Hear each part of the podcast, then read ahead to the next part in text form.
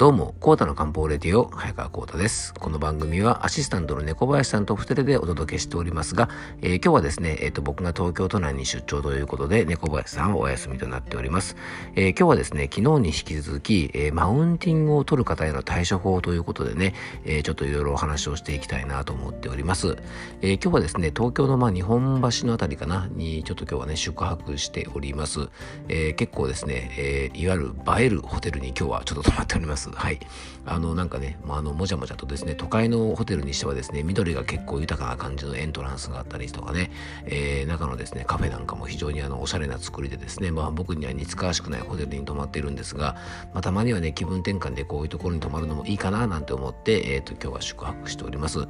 今ね、土曜日の夕方ぐらいでちょうどチェックインした後なんですが、えー、この後ですね、あの友達とちょっとゆっくりあのご飯でも食べようかなと思っておりまして、今日はね、タイ料理でも食べようかなと思ってます。はい。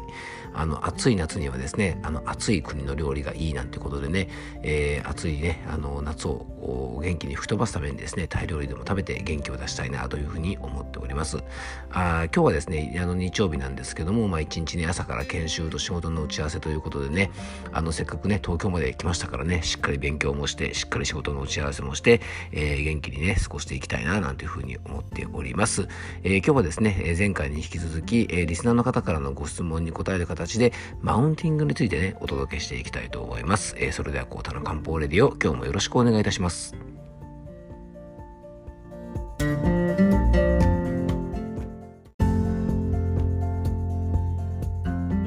はい。ということで本題の方に入っていきましょう。えー、前回よりですね、番組にごいただいたご質問にお答えする形で、えー、マウントを取ってくる人へのね、対処法についてお届けしていっております。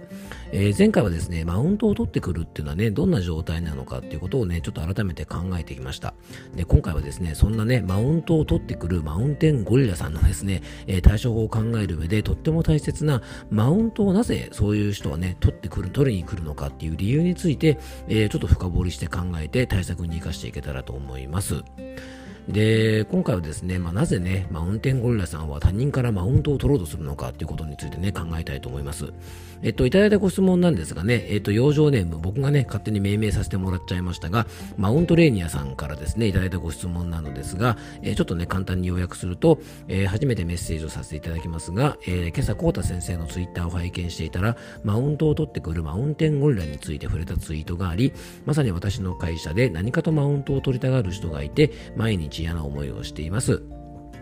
え私は別にいいのですが、え会社の同僚がマウントを取られているところを見るとかわいそうでとっても嫌な気分になります。えー、ツイッターでは気にするのをやめましょうというアドバイスでしたが、できればもうちょっと詳しい対策をお聞きしたいですというご質問をいただいたんですね。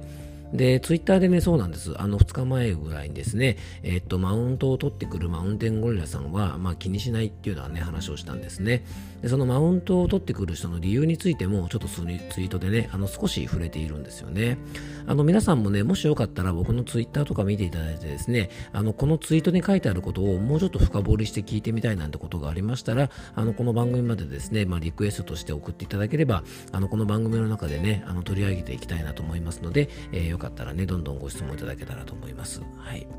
で、人がですね、他人に対して、まあ、自分の方がすごいんだ、自分の方が強いんだとね、マウントを取ってくる理由というのはいくつか考えられると思うので、ちょっとその辺をね、これから触れていきたいと思います。で有名なところではですねこのマウントを取ってくる人は劣等感から他人に対してねこうマウントを取る方っていうのが結構多いそうです、えー、何かしらのコンプレックスとか昔辛い思いをしたことがあるとか、まあ、そういう経験があるとですねそういった思いを跳ね返すために自分の方がすごいんだ自分はすごいんだと他人に認めてほしい。で自分自身もそれを認めたい。そういう思いからですねマウントを取ってくる人が結構多いそうなんですね。まあ、これはね、まあ、ある意味、そのコンプレックスであったりとか、まあ、辛い経験がある方だったらね、ちょっとまあかわいそうな原因かなとは思います。例えばね、うんとまあ金銭的に昔苦労をした方が、あのね、商売がうまくいってですね、まあ、大成功してお金持ちになったと。その途端ですね、一気にいわゆる成金と言われるようなですね、あの状態になってしまって、もう俺は金持ちだぞ、みたいな感じで、どんどんどんどんこうマウントを取り出してきてですね、なんとなく周りの人から、ちょっとあの人なーみたいな感じでね、結構嫌われてしまう。まあ結構これありますよね。なんかすごく派手な車をですね、なんかすっごいこうね、自慢したりとか、まあこれ、車はね、あの車自体が好きな方がいるので、別に、あの、いい車乗ってる方がね、みんな別にマウントントを取ってるってわけでは全然ないんですが、あの、でもそういったものをですね、こうちょっとマウントに使ったりとか、例えばね、高級ブランドで全身身につけてですね、まあそれをね、こうなんか自慢してきたりとかですね、あの、まあ要はこれもね、あの別に高級ブランドを身につけてる方が別にマウントを取ってる方ってわけではないんですが、まあそういったものをですね、マウントに使ったりする方がいるのもまあ事実ではあると思うんですね。まあ、辛い思いをしたので、まあ、そういった気持ちもね、あの、わからないじゃないんですが、まあ、結果としてね、人が離れてしまうので、まあ、成功して自慢したい気持ちはわかるんですが、ちょっと注意したいですよね。で過去に親とか学校とか友人関係とか恋愛関係でトラウマなどがあるとそのトラウマからね自分を守るためにマウンティングをしてしまうんじゃないかなと思うんですね。で、トラウマの場合だとちょっとかわいそうですが、まあ、トラウマがね、払拭されることでもしかしたらね、その方のマウントを取りたがる傾向なんかも、えー、少し減少するかもしれないので、まあ、根が悪い人でなければね、ちょっとお話なんかを聞いてあげてもいいかもしれませんよね。そして自信がない人とか自己肯定感の低い人もマウントを取る傾向があると言われています。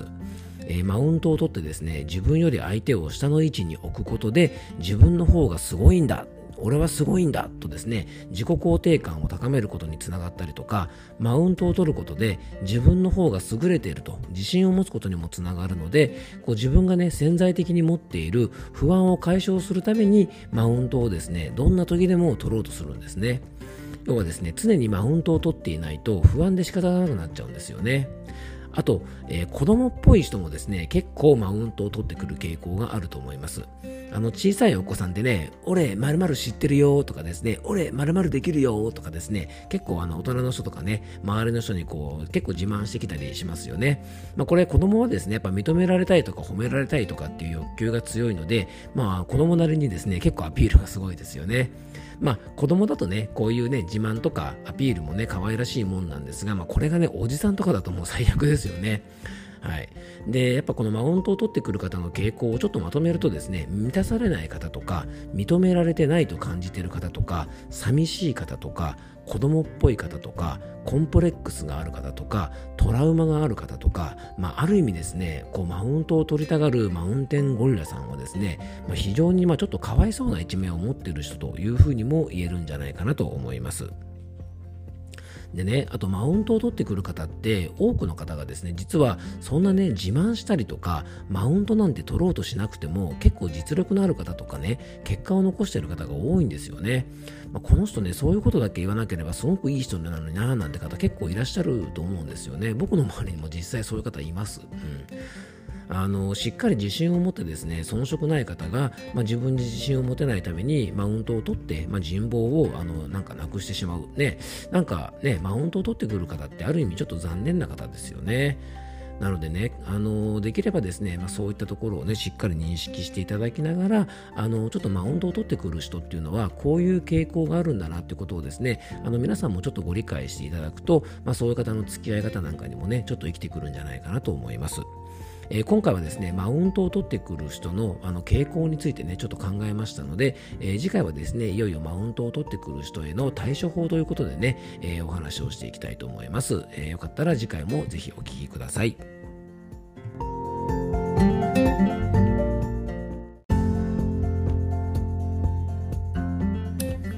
はい。ということでね、今回も前回に引き続きマウンティングについてね、えー、お届けをいたしました。えー、今日もクロージングのお時間となります。えー、ちょっとね、食事に出かけてね、帰ってきたらですね、ちょっと周りがですね、結構騒然としていてですね、何があったのかなと思ってですね、あの、そばにいる方に聞いたらですね、あの、僕が泊まってるホテルとは別のね、ちょっと違うホテルで、あの、火事ですね、ぼや騒ぎがあったってことで、あの、実際の火事ではなかったんですがね、ちょっとこう、ぼや騒ぎがあったなんてことでですね、消防車がいっぱい来たりしてですね、結構警察の車なんかも来たりして、ちょっと辺りがが騒然としてたんですが、あの、大したこともなくてね、良かったなと思います。はい。えー、今日はね、ちょっとお友達と夜ご飯を食べてたんですけども、まあ、暑さ対策でね、タイ料理を食べたんですがね、えー、非常にね、あの、美味しいタイ料理をあの楽しみまして、えー、サラダがね、ちょっと辛くてね、こう、やっぱ夏にはぴったりかなって感じもしたんですが、あの、やっぱ皆さんもですね、ぜひこの季節に合ったね、お料理なんかも食べながら体調をちょっと気をつけていただけたらなと思います。はい、ということでね、あの、次回も、えー、バウンティングについてね、ちょっといろいろお話をしていきたいと思いますので、よかったら次回も聞いてください。